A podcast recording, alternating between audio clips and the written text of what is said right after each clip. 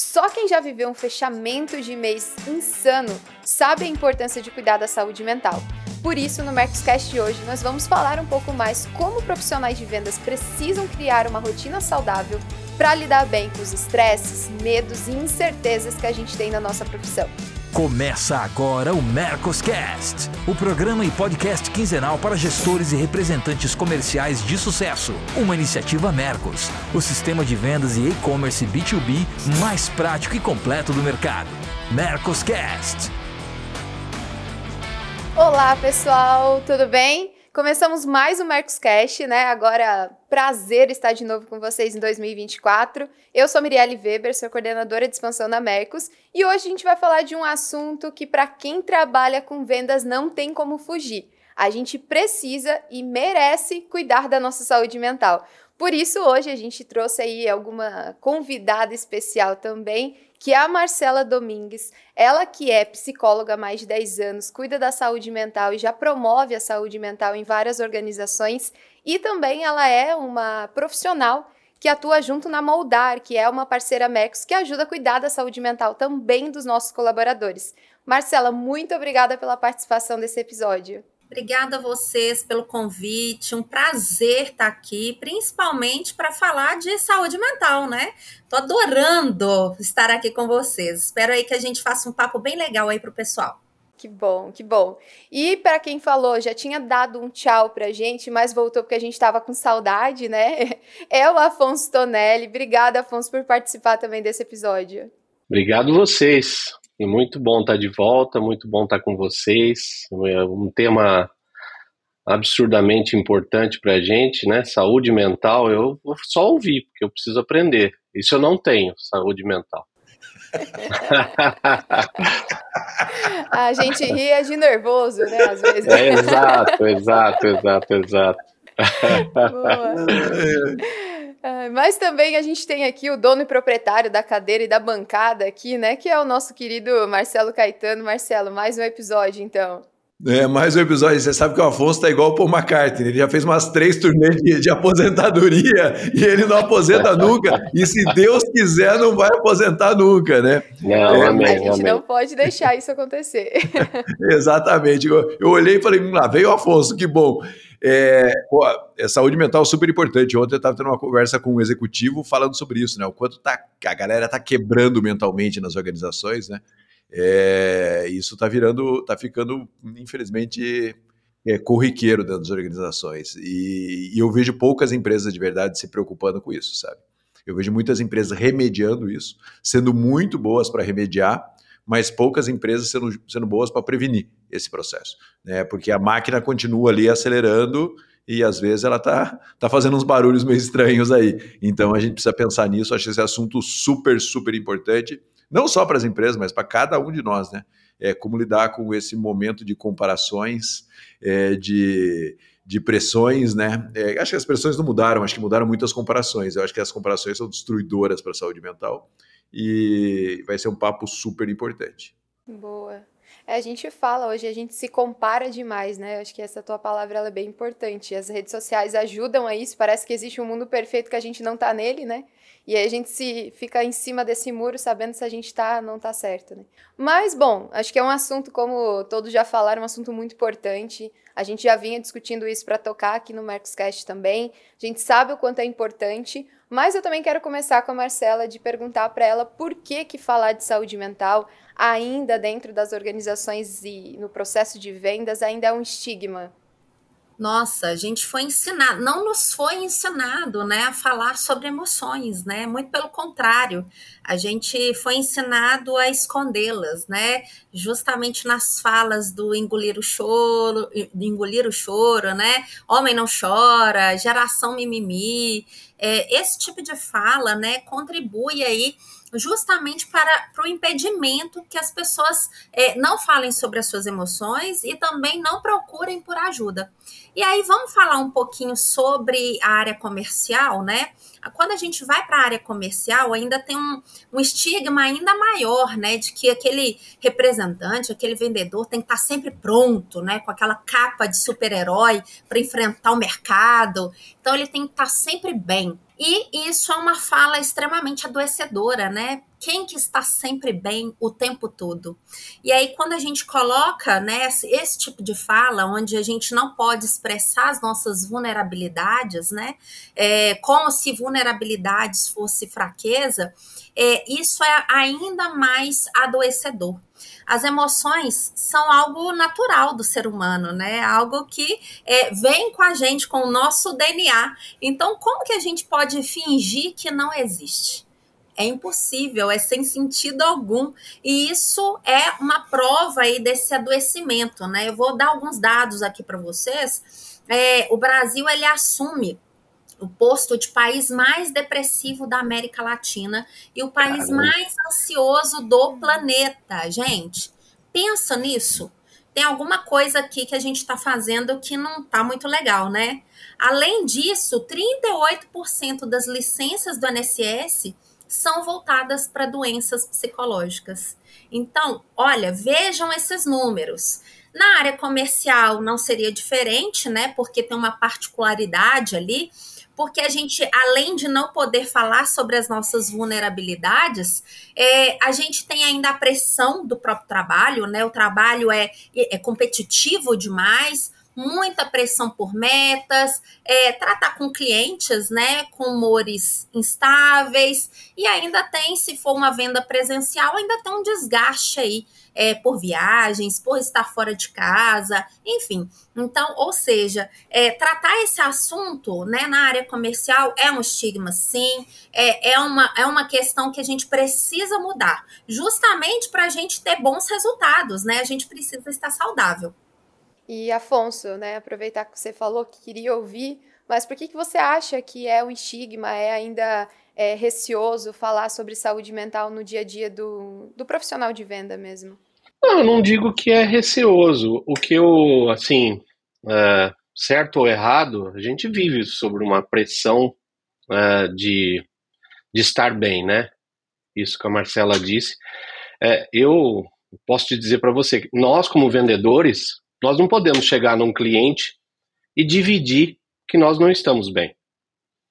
Né? Isso não, não faz nenhum sentido. Eu não permitiria me fazer e não permito que a minha equipe faça. Eu sempre digo que se a gente não está bem em casa ou de saúde, não sai para a rua. Não vai visitar cliente, não vai tentar fazer negócio, porque você não vai conseguir transmitir nenhum tipo de confiança. Uma venda vem muito em cima de confiança, de tom de voz. Eu sou um cara que.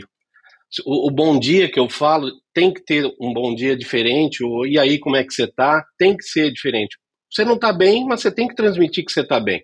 Então, isso eu aprendi com, com o tempo de que você precisa estar tá bem. Não estando bem, mas você tem que transmitir que está bem. Isso faz a gente sofrer um pouco.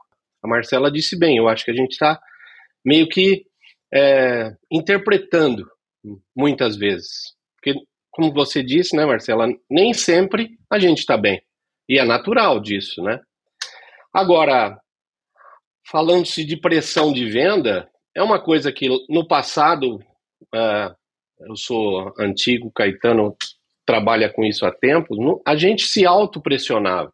Porque as empresas em si não transmitiam essa questão de metas, de, de positivação, de sei lá, cobertura de clientes, eram totalmente diferentes do que é hoje.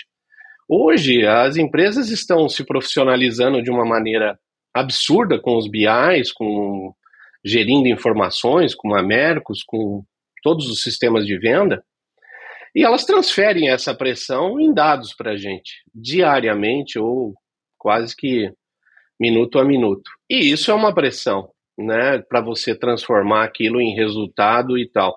E eu acho que, não sei a, a, opinião do Caetano que mexe com isso demais, eu tenho visto isso no, no meu mercado e no, no mercado de venda ou de representação, que isso tem ficado um pouco mais à flor da pele. Se você ou não está bem psicologicamente, é, financeiramente, mas principalmente não está bem por resultado, seja lá qual for a sua posição dentro da empresa, automaticamente o gestor lima você não existe mais aquele tempo de falar, ah, o Afonso tem X anos de casa aí, nós vamos segurar ele pelo tempo que ele fez e tal.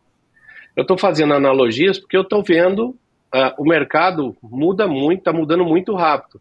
O nosso gestor coloca uma meta para a empresa e transfere isso para a equipe e muitas vezes sem uma, um planejamento plausível de se realizar isso. E essa pressão que a gente fica é o ano inteiro disso, nós estamos começando um ano aqui, que nós temos convenções agora que o cara joga a meta para a gente e fala, vamos para a rua. É quase que se vira. É, e isso é uma pressão, né? Eu estou acostumado com isso, mas eu confesso que neste grau que nós estamos vivendo no mercado de vendas hoje em dia, a, a dinâmica disso está muito ampliada. Não sei a opinião do Caetano sobre isso. Eu não tô, não vou dizer que eu estou sofrendo com isso, mas que uh, eu tenho sentido isso se aumentar muito. Óbvio, eu tenho empresas há muito tempo, uma questão de se transformar aquilo em resultado todo dia. A verdade é que os nossos gestores não permitem mais uh, deslizes de performance. Isso eu acho que é uh, o que me incomoda um pouco. Não existe uma, putz, vamos dar um tempo que o Afonso não está bem, vamos dar um tempo, vamos ver o que, que ele está precisando. Será que ele está passando por um, um momento disso? Vamos tentar ajudá-lo? Ninguém pergunta, vai lá, facão no, no pescoço do cara. Então, esse tipo de, de, de, coisa tem me incomodado um pouco, sim. Não sei o que o Caetano pode dizer sobre isso, se eu exagero um pouco, mas não, não vejo a pressão está tá muito grande, a verdade é essa. É, eu sempre falo assim, eu acho que o, o, cenário externo é tão complexo e a competição tão grande que dentro das empresas deveria ser um lugar de aconchego, não de acomodação, mas da pessoa se sentir suportada. Eu vejo que o representante comercial não passa por isso, porque muitas vezes a empresa percebe o representante comercial não como uma parte da empresa, mas como algo externo, e aí ele toma uma pressão enfim, às vezes desmedida. Eu, minha percepção é o seguinte: a geração mais experiente hoje ela está sofrendo com uma impermanência a tal da sociedade líquida, né? Porque antigamente o Afonso pegava uma representação comercial e ficava 20 anos com uma representação comercial. Hoje ele se sente ameaçado por essa representação comercial todos os dias, mesmo ele sendo um grande representante. Então essa essa essa impermanência, essa essa essa liquidez das relações para uma geração mais experiente, ela é super perigosa, porque a gente não estava acostumado com isso. A geração mais jovem já está mais acostumada com isso, porque ele manda se ferrar muito mais rápido, ele troca muito mais rápido, ele, ele toma decisões muito mais rápido. Então, assim, se ele se sente ameaçado, ele pula fora e vai buscar outra alternativa. O que é ruim por um lado, porque ele não lida com a frustração, mas por outro lado é bom porque ele aprende a lidar com essa sociedade líquida. Tipo, já que vai ser líquido, eu também vou ser líquido e vou ficar escorregando aí pelos cantos dentro desse processo. Essa geração mais jovem já sofre um pouco mais com a comparação, né? com, com, a, com a exposição da comparação. É, eu, como estou meio no meio do caminho, eu sofro com as duas coisas. Né? É, a sociedade líquida é uma coisa que me incomoda, mas acho que eu já lido bem com isso, meio que aceito, tenho uma aceitação maior com isso. É, e a comparação que é uma coisa muito forte, né? Eu brinco assim, pô, meu vizinho tem um Porsche. Eu sempre quis ter um Porsche. Né? Antigamente meu problema era o meu vizinho. Hoje eu tenho 5 mil amigos. Eu tenho 5 mil amigos e tenho amigos na rede social que tem Porsche e amigo que tem Urus. Então, assim. Que às vezes tem 18 é um, anos, né? É, que, que é um carro. Exatamente, às vezes tem 18 anos e às vezes ele vendeu a empresa dele por 400 milhões de reais, né, cara? E, e aí você fica comparando tudo isso. Eu aprendi muito esse ano com um cara que eu tive uma conversa de uns 15 minutos que ele falou o seguinte: a gente precisa fechar os, os ouvidos para os ruídos, né? E quando a gente fecha o ouvido para os ruídos, a gente começa a ouvir a nossa voz de verdade e o que a gente acredita de verdade. Foi uma conversa de 15 minutos no meio do evento que eu acho que foi a conversa mais importante que eu tive desse ano. Porque é muito bacana isso, porque a gente ficou ouvindo muito, ah, o concorrente está super acelerado, está fazendo isso, está tá pagando preço por fazer isso. De repente é um preço que eu não quero pagar, é, mas está super acelerado, está super enlouquecido. E ele falou, cara, eu fechei o ouvido para os ruídos.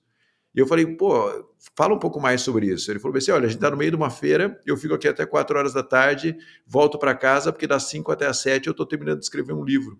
E, e, terminar de escrever o livro para mim é super importante e eu vou embora para casa. Né? E amanhã eu estou de volta aqui na feira para abrir a feira e para ficar até o mesmo horário. Eu fiquei olhando para a cara dele como se ele fosse um ET. Né? Mas na verdade o comportamento dele é o comportamento que a gente deveria ter, o que é importante para gente, o que a gente acredita. Às vezes, no meio do ruído, a gente perde o que é importante para a gente. Né? E quando a gente perde o que é importante para a gente e fica ouvindo o que é importante para os outros, né? É, a gente se complica dentro desse processo. Uhum. Pressão enorme, pressão por resultado em cima do representante comercial, como o Afonso falou, é enorme, mas a gente não pode perder o que é importante e bom para nós. Eu acho que às vezes a gente se perde nisso, né? Se a gente, eu falo bastante sobre isso, se a gente não coloca as nossas prioridades na agenda, alguém vai colocar a prioridade dele na nossa agenda, né? E quando o cara coloca a prioridade dele na nossa agenda, a gente tem um problema. Então, proteger a nossa agenda, para mim, é proteger a nossa saúde mental. Legal, boa. E aproveitando nesse, nesses diagnósticos aqui, conversas, Marcela, qual que é os principais sinais é, de estresse, os principais acontecimentos que a gente tem que, opa, quando isso acontecer, a gente é bom dar um passo atrás, olhar para si mesmo, né, fechar os ouvidos aí como o Marcelo estava comentando. Piscar o olho esquerdo, que nem o meu, é um sinal. Começa a tremer no cantinho, assim, eu acho que já deve. Marcela, Marcela não precisa. Desculpa, Marcela, te cortar, já, mas já tem precisa... um sinal aí, claro. Já tem um sinal, mas tô, mas tô cuidando, tá, gente? Tô cuidando.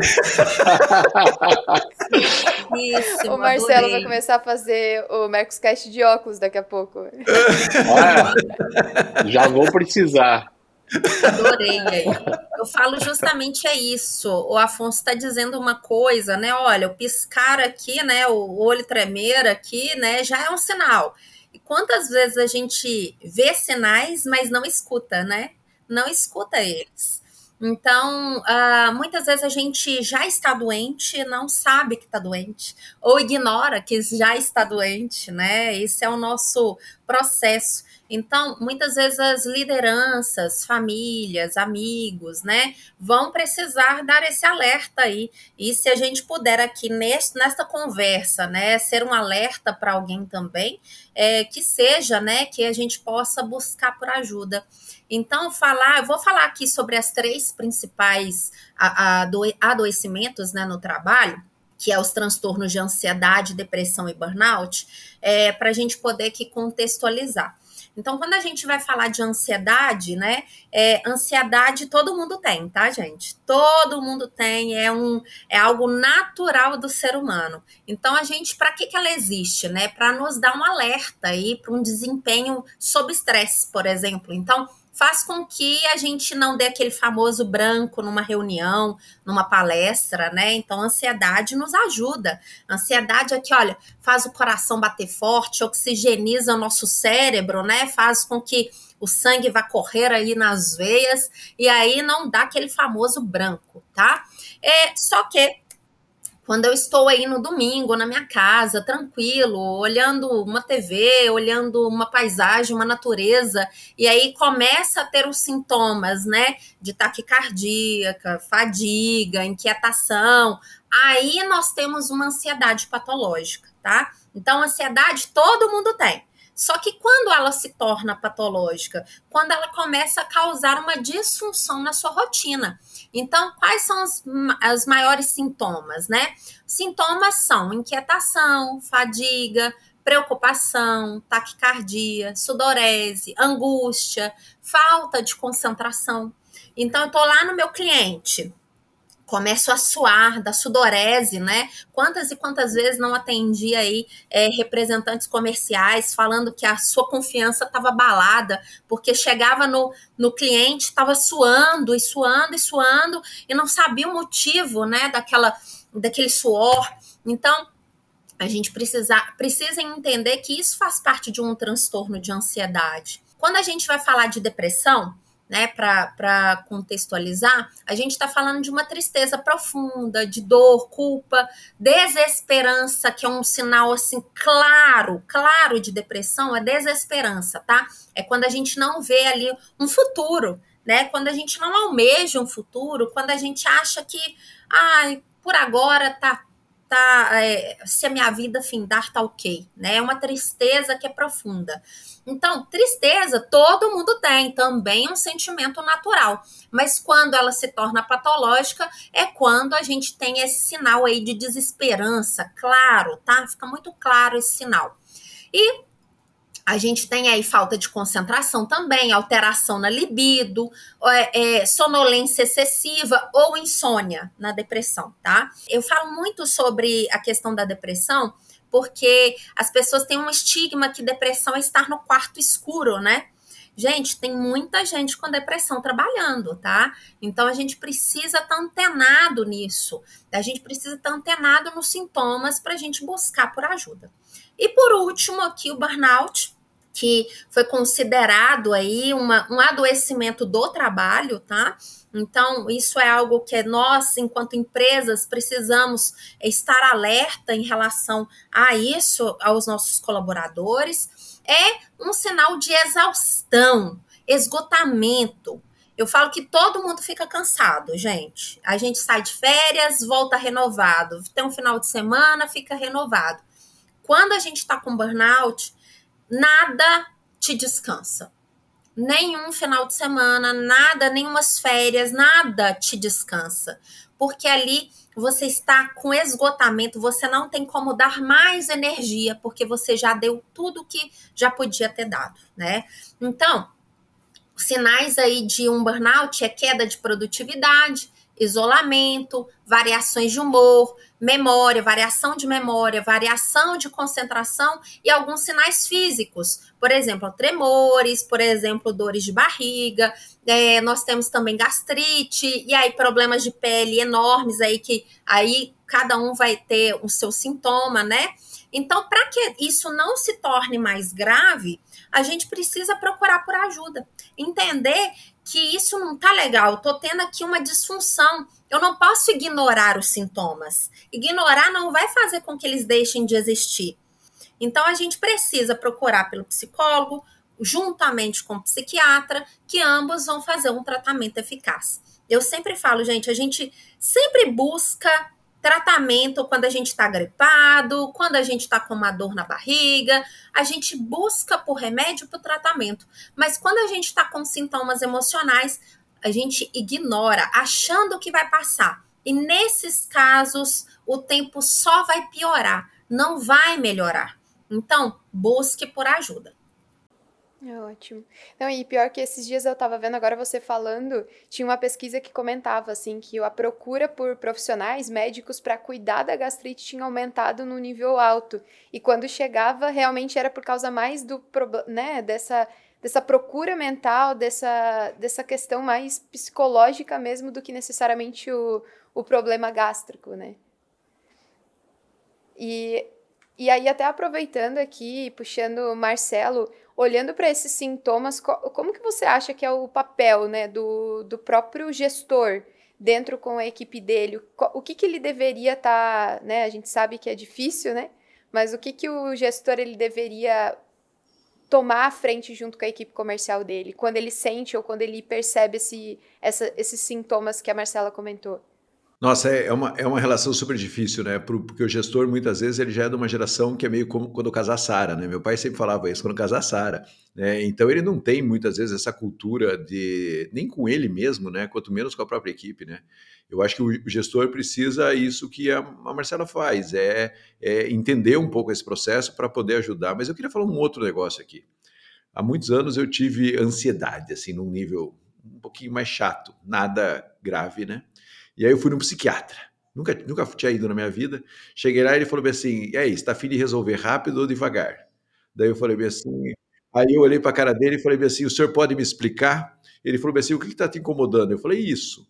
Daí ele falou: você faz atividade física, isso, isso. Eu falei: ah, cara, não estou fazendo. Ele falou bem assim: olha, então assim, resolve o que está te incomodando. Você tem condições financeiras, felizmente, ele resolveu o que está te incomodando, que não era uma dívida, mas era uma, uma, um trabalho que eu queria sair. Ele falou: você tem condições de, de sair desse cliente que está te incomodando profundamente e você tem condições de pagar uma academia e fazer atividade física todos os dias, durante uma hora por dia? Eu falei: tenho. Daí ele falou assim: então tenta sair desse jeito, cara, fazendo alguma coisa de verdade por você. É, porque às vezes a gente também terceiriza essa responsabilidade, né? Às vezes a gente se mete no buraco, né? E eu acho que a gente, isso também é uma coisa que a gente tem que refletir, né? Porque assim, é muito fácil terceirizar essa responsabilidade, né? Ah, tá no líder, tá no líder, tá em tudo. Mas a, como você está lidando com isso? Que ritual você tem para se manter mais saudável mentalmente? Quantas horas por dia você passa conectado no seu celular? É, quanto você consegue fazer de atividade física, nem que seja uma caminhada? Né? Esse dia você estava lendo, pô, uma caminhada de 40 minutos em ritmo acelerado por dia é melhor do que qualquer antidepressivo para curar no longo prazo. Então, assim, tem que tomar um remédio quando está se sentindo necessidade, tem que ir no médico, tem tudo isso. Mas, cara, o que você está fazendo para mudar a sua vida também, né? Você não vai passar a vida inteira, me ajudem que eu estou caindo, né? Precisa de ajuda? Alguém vai te ajudar e vamos embora. Mas o que você vai fazer por você? E eu adorei esse médico, porque eu odeio remédio, né? Eu adorei. Ele falou, ele olhou para mim e falou: ah, quer sair rápido? Tá aqui o remédio. Agora, se você quer sair de verdade, tá aqui o que você precisa fazer da sua vida. Eu olhei e falei, quero sair devagar. Ele olhou para minha cara e falou uma frase que eu nunca vou esquecer: vai doer mas quando você sair, você não volta mais. e, e, a dor de sair devagar foi uma dor maravilhosa, porque daí quando você pensa que você está chegando perto do estresse e da ansiedade de novo, você já pula para trás e fala: não, não vou me meter nesse buraco. Então, assim, é, eu acho que o líder tem que estar preparado para lidar com isso, porque tem casos realmente graves e tem sinais muito importantes.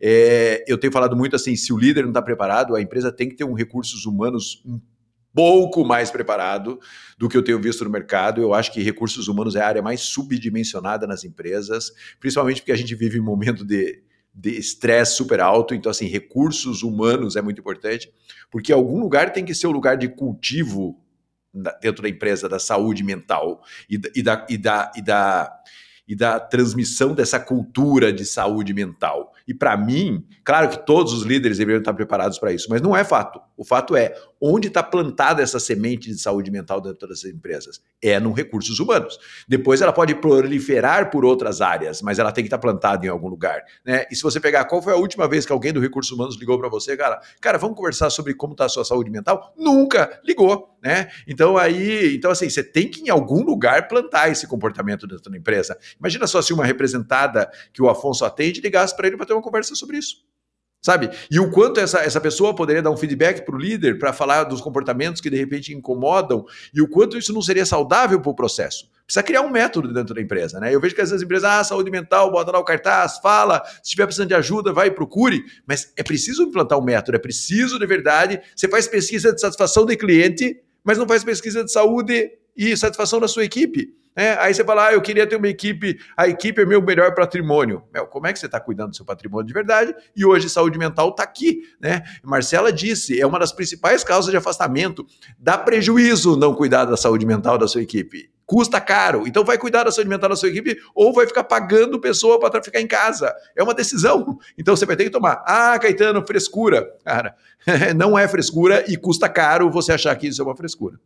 E Desculpa. Afonso, até depois do Marcelo falar sobre a caminhada, né? Além de a gente fazer uma maratona de 20 quilômetros para né, a gente entrar e ficar calmo, quais são as outras coisas que você faz no dia a dia quando você percebe que o estresse está batendo? O que que pra ti ou que você daria até de dicas? pro, um vinhozinho ajuda é. também, né, Afonso? É, você sabe um que fa seu, né? falando, falando muito sério sobre isso, né? Na realidade, eu, eu sou autocrítico com relação a, a chegar em cliente, a maneira de se apresentar, a, eu, eu sou autocrítico com isso e, e visualizo isso no, nos meus, em aspas, concorrentes, colegas de trabalho que não o fazem. Então, tipo, eu não gosto do jeito que fulano chega numa loja é, e gosto do que, daquele outro que chega daquele jeito. Então, eu não tenho vergonha nenhuma de copiar o que eu gosto. Mas essa coisa do escape da gente, como né, as pessoas têm. Eu sou um cara antigo no mercado, no mercado que eu atuo. Então as pessoas têm aquela coisa, oh, o Afonso parece que está sempre bem, né? Mas é uma coisa de se autotrabalhar. Falar que eu não sofro é uma mentira, né? Falando de que o gestor poderia nos ajudar, é o que o, o, eu estou vivendo hoje com gestores com a idade de, de serem meus filhos. Esses caras têm um nível de, de, de, vamos dizer assim, de paciência muito pequeno perto do que tinha lá antes. Então, ao invés deles perguntarem se eu estou com problema, eu ou um colega, eles substituem, porque não por culpa deles, talvez, só por culpa deles. Eles não têm tempo mais para isso. Eles não têm mais. O, dinamismo da, da entrega de resultados que eles também têm não permite isso. É um erro, é o que o Caetano disse. eu trabalho em empresas que eu tenho duas ou três empresas que eu tô há 20 anos lá. Eu nunca recebi uma ligação de perguntar: e aí, como é que você está? Você está bem para começar o ano? Como é que você está? Nunca recebi. Só recebi ligação dizendo: você não está bem nos seus números. Isso eu recebi. Mas, é, voltando a falar de, de, escape, né? Eu tenho alguns escapes meus. É, alguns colegas acham que é meio frescura, mas é o que o Caetano disse. Eu sou um cara que adoro Fórmula 1. Então, uma, um negócio que me dá um escape é falar: eu vou assistir Fórmula 1. É, mas eu assisto Fórmula 1 desde a quinta-feira. O treino que não vale nada, que o cara fica dando volta na pista, eu tô lá assistindo. É um escape para mim. É, ah, o horário é totalmente fora, é um, é um treino na madrugada. Eu acordo muitas vezes para assistir, porque isso me faz bem. É o tal da, da criar uh, o, o, hormônio que eu preciso para aquilo, me dá prazer. Então eu vou atrás, quando eu estou estressado, eu procuro ir atrás de coisas que me dão prazer uh, assistir um show, uh, por exemplo, tomar um vinho, né, com a, eu adoro restaurante. Então, muitas vezes eu estou estressado numa, numa, rota de trabalho, eu ligo para um cliente e falo, vamos jantar hoje, num lugar legal, para a gente bater um papo? Puta, mas hoje é terça-feira. Não, mas vamos. Eu sou assim, eu faço isso quase que constantemente. Eu vou a São Paulo, uh, visitar algumas fábricas, eu chamo meia dúzia de amigos, ou eles me chamam, ah, Afonso está em São Paulo, vamos jantar? Vamos. E aí a gente conversa sobre nada. Isso é escape para mim, para mim, porque a pressão é grande. Porque se eu chegar num lugar desse e ficar falando do, do meu dia a dia de negócio, eu vou explodir. Porque na realidade, a gente não tem é, um suporte para a gente ter essa esse, essa armadura para enfrentar o dia a dia. A verdade é essa. Eu acho que nós, representantes comerciais, os novos, talvez tenham isso é, pela idade um pouco mais, estão num mercado talvez diferente, mas eu acho que a gente tem que procurar coisas que nos dão prazer é, dentro do negócio, dentro do dia a dia. Eu gosto de ler, ler um livro do nada, um livro que não tem nada a ver com, com gestão comercial, com com meta, um livro que dá um prazer de pegar uma biografia que você gosta de ler, eu faço isso. Fazia isso mais. Agora, vocês que eu posso dizer para vocês que eu tenho feito, voltei a fazer isso. Por quê? Porque nós tivemos um 2023 muito difícil. Eu tive é, uma série de percalços em 2023 que eu tive que mudar minhas, minhas performances. Então eu procurei escape sim. Procurei médicos também, né? cheguei a tomar remédios e tal, mas eu acho que nós temos que procurar, sim, coisas que nos dão prazer para que você, nesse negócio da venda, você consiga dar uma, uma escapada. Eu costumo conversar com clientes sobre várias coisas. Vários clientes que eu, que eu tenho mais intimidade, ou a maioria deles, sabem que eu gosto de Fórmula 1, sabem que eu gosto de restaurante, sabem que eu gosto de tomar um vinho. É, eu compartilho isso, porque eu não consigo chegar num cliente e só falar de negócio. Eu consigo fazer, eu acho que isso ajuda. Então, eu não vou dizer que é um conselho que eu dou. Estou dizendo que é o que eu faço e me ajuda, mas demais, demais, demais isso. Vocês não fazem ideia de como isso me transforma. Só ir jantar o Caetano e falar assim, puta, nós vamos falar do Atlético e eu do Coxa. Nós vamos ficar brigando a noite inteira mas vai ser maravilhoso. E nós estamos com um monte de problema, né, Caetano? Nossa, deixa eu, deixa eu entrar aqui na conversa do Afonso, porque eu aprendi um negócio com um cara muito bacana. É, ele, ele trabalha com mineração, ele vende equipamento para mineradoras no mundo inteiro. E eu conheço ele desde muito novo. E ele me falou um dia o seguinte: eu falei, porra, viagem, né? Muita viagem. Pô, tinha uma época que eu estava viajando alucinadamente, tipo 15 palestras por mês, assim, uma loucura é, ele falou bem assim, ele falou, Caetano, eu viajo bem. Eu falei, por quê? Ele falou, porque eu chego no lugar, eu tiro a roupa da mala. Você tira a roupa da mala? Eu falei, não, não tiro. Ele falou, eu tiro, eu penduro a roupa da mala. Eu procuro um. Ele, ele é careca assim, igual eu. Ele falou, procura um salão para raspar o meu cabelo e para arrumar a minha barba. Ele falou, eu tenho o lugar que eu gosto de comer, e como o Afonso falou. Ele falou, eu vivo a viagem. Às vezes a gente que trabalha na estrada, o representante que trabalha na estrada, não vive a viagem. Ele vive que hora, quando eu vou voltar da viagem. Cara, só que fazer isso um, uma semana é legal, fazer isso a vida inteira, a sua vida vira um desespero. Né? Então, o que o Afonso está falando, e assim, só para reforçar o que o Afonso está falando e concordar absolutamente, é viver a viagem. Né? E ele me falou uma coisa: ele falou, os italianos são assim. Tem italiano que consegue ficar 60 dias viajando. Por quê? Porque eles vivem a viagem.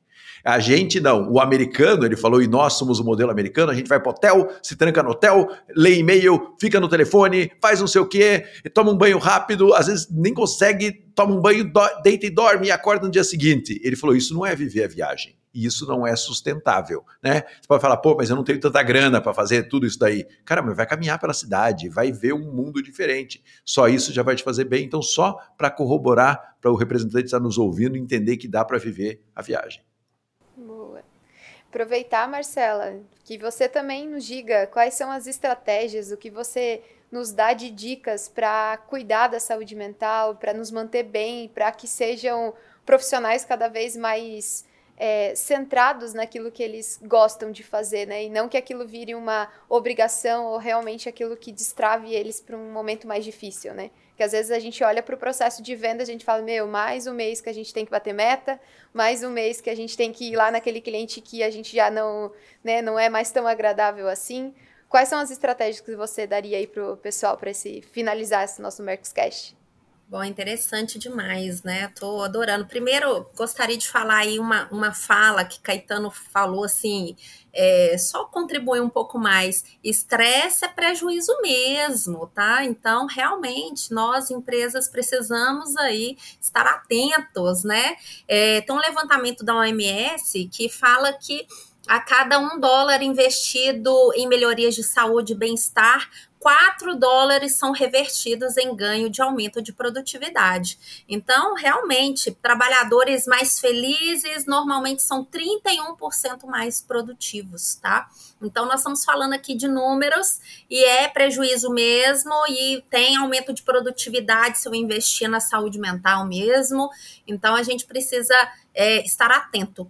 Para além disso, para além dos números, é inadmissível que a gente perca 12 mil pessoas por ano por suicídio por uma doença que tem tratamento, né? Então é inadmissível, eu não consigo admitir isso. Isso me dói, né? Num nível que eu falo assim: olha, quando a gente perde pessoas para doenças que não têm cura, né? Isso isso a gente vai aceitando, né? Agora, para aquilo que tem tratamento, não consigo, não consigo admitir. Então, sim, as empresas e lideranças precisam contribuir para a mão de obra mais sustentável. Que aí Marcelo fala de novo sobre essa sustentabilidade, Afonso reforça, né, com as suas práticas. É possível ter um trabalho sustentável. É, uma das perguntas que eu sempre falo, para faço para os meus é, pacientes, por que você trabalha? E aí a gente não responde isso no dia a dia porque a gente está tão atormentado pelas metas, né? É, pelas contas. Ah, Marcelo, porque eu tenho que pagar conta. E normalmente essas são as, são as respostas, né? Mas o que são suas contas? E aí a gente vai chegar nos sonhos, é, a gente vai chegar nas nossas vontades, a gente vai chegar no nosso propósito, a gente vai chegar naquilo que realmente faz sentido, né? Ah, quando a gente só fica no conta, no conta, no bater meta, as coisas perdem um pouco o sentido. Então a gente precisa entender o que faz sentido, por que você trabalha. A sua vida é o trabalho ou o trabalho é parte da sua vida? Então a gente precisa realmente ter algumas atitudes, né? E aí vou, uh, vou reforçar mais uma vez o que Marcelo traz. Peraí, não, dá, não adianta, não tem milagre, né, Marcelo? Não adianta é, terceirizar, né? É, tem um processo que a empresa pode ser responsável? Sim, Claro, como proporcionar programas de saúde mental, a Mudar está aí justamente para poder favorecer esses momentos aqui com vocês, né? Para poder ajudar a criar os programas de saúde mental nas organizações, mas também tem a autorresponsabilidade. Eu preciso mudar os meus hábitos. Eu preciso entender que não tá legal, que o motivo pelo qual eu trabalho é a minha família, mas eu não estou com eles mas eu não passo um final de semana com eles, eu não consigo viajar com eles, né? Então tem alguma coisa errada aí acontecendo. a gente tem que entender quais são os nossos valores inegociáveis. Quais são os valores inegociáveis de vocês, né? Por qual motivo você trabalha? E aí, a partir disso, mudança de hábitos claro, né? Já está mais do que comprovado sobre os exercícios físicos, uma boa alimentação, sono, né? Mas o que eu vou colocar aqui de mais importante seria o autoconhecimento. Seria vocês entenderem o que é inegociável, entenderem o que é importante. O que, que mudou ali de valor? Será que dos valores da sua vida, o mais importante é o trabalho? Ele está ali no top 1 aí da sua vida? Ou será que não é o trabalho, é a sua família, mas quanto tempo você passa com a sua família? Então a gente vai muitas vezes invertendo valores. E isso a gente só vai conseguir perceber através do autoconhecimento. Olha, vou falar para vocês que é possível ter um sucesso saudável. É possível ter sucesso saudável.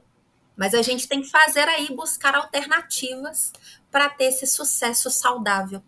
A gente não precisa aí se acabar para ter sucesso. A gente pode desfrutar do que esse sucesso nos traz também. Você vê, Marcela, que até, até na sua frase tem uma coisa muito louca, né?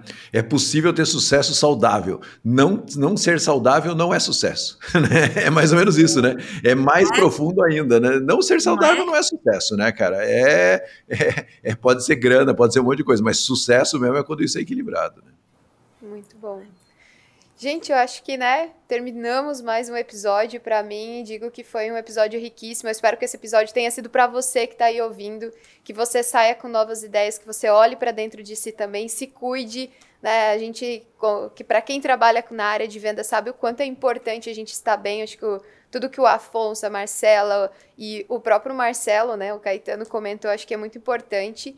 Então, eu digo que encerramos mais um episódio muito saudável, né? Espero que tenha sido de grande valia para todo mundo. E Marcela, te quero agradecer também pela tua participação. As tuas falas com certeza foram muito importantes. Espero te ver de novo aqui no Mercoscast. Muito obrigada, viu? Obrigada a vocês, adorei. Contem comigo sempre. Podem me convidar todas as vezes, tá? Um grande abraço aí a todos. Que bom. Afonso, muito obrigada por ter voltado aqui no, no cantinho que sempre vai ser teu, sempre vai ter lugar aqui para ti no Mercoscast também. Obrigado, obrigado e pode me chamar sempre. Vamos ver se esse ano aqui a gente participa mais vezes. Estou tô, tô a postos. Estou com a saúde mental agora renovada. Marcela me ajudou demais. Mas ó, o, é verdade, é verdade. Eu, eu adorei o tema, sinceramente, absurdamente importante para a gente. Eu acho que a gente deve fazer isso mais vezes aqui. Eu, eu posso, falar, eu posso falar uma coisa pessoal aqui para a gente encerrar? Esse ano teve um momento que eu vi que o Afonso estava meio estranho, né? Peguei o telefone, liguei para o Afonso e falei, meu irmão, o que, que você está estranho, né? aí ele falou, putz, tá um momento difícil. Eu falei, tá bom, tô por aqui. É, e aí, esses dias eu liguei para o Afonso e falei: Afonso, eu tô te devendo umas coisas aí que eu precisava fazer, mas eu tô num momento difícil aqui. Ele falou: dá para ouvir na sua voz que você está num momento complicado deixa passar e depois você faz. Eu acho que às vezes tem alguém do nosso lado que só precisa disso. Então faça isso. Sabe? Às vezes faça isso, porque, puta, não custa nada. Ligar para o Afonso perguntar se ele tá bem, me faz bem, faz bem para ele. E ele falar, cara, entendi que você tá no. Até sua voz tá meio cansada, é, me fez bem e me deixou tranquilo. Falar, Afonso entendeu, deixa passar um pouquinho aqui e a gente já volta com tudo. Então todo mundo passa por momentos difíceis, desafios, né? Não precisa ser nada, é, uma doença, mas pode, mas, mental, mas pode ser um desafio e a gente precisa entender e às vezes dar suporte. Então pega o telefone agora e liga para alguém que você acha que não está tão bem para bater um papo, que isso vai fazer bem para caramba para essa pessoa. Vocês viram que eu sou neurótico com tom de voz, né? Então, Sim. É eu eu falei ô, isso Afonso, em vários outros programas. Depois tu me avisa aí como é que tá o nosso tom de voz, Nossa, faz uma avaliação, manda tá, pra gente você, que a gente agradece. Vocês duas estão ótimas, no meu, no meu, no meu radar aqui, né?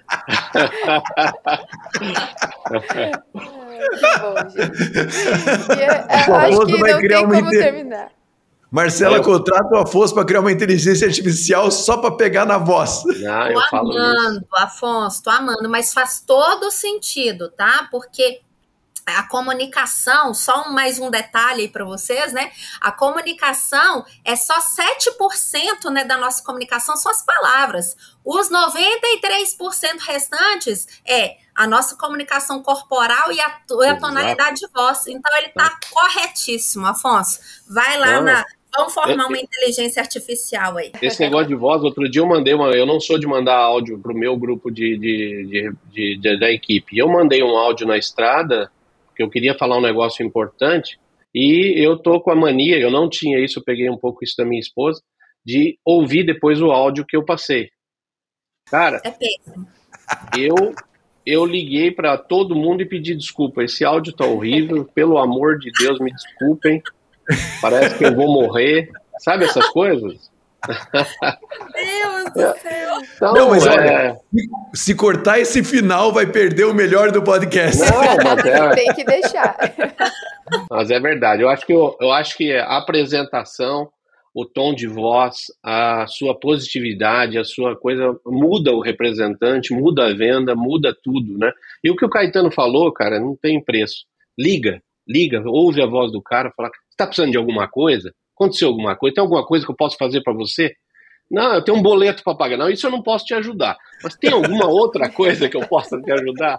Sabe, esse tipo de coisa, porque a gente não precisa só de dinheiro, né? A gente precisa de um afago, né? É isso. Sim.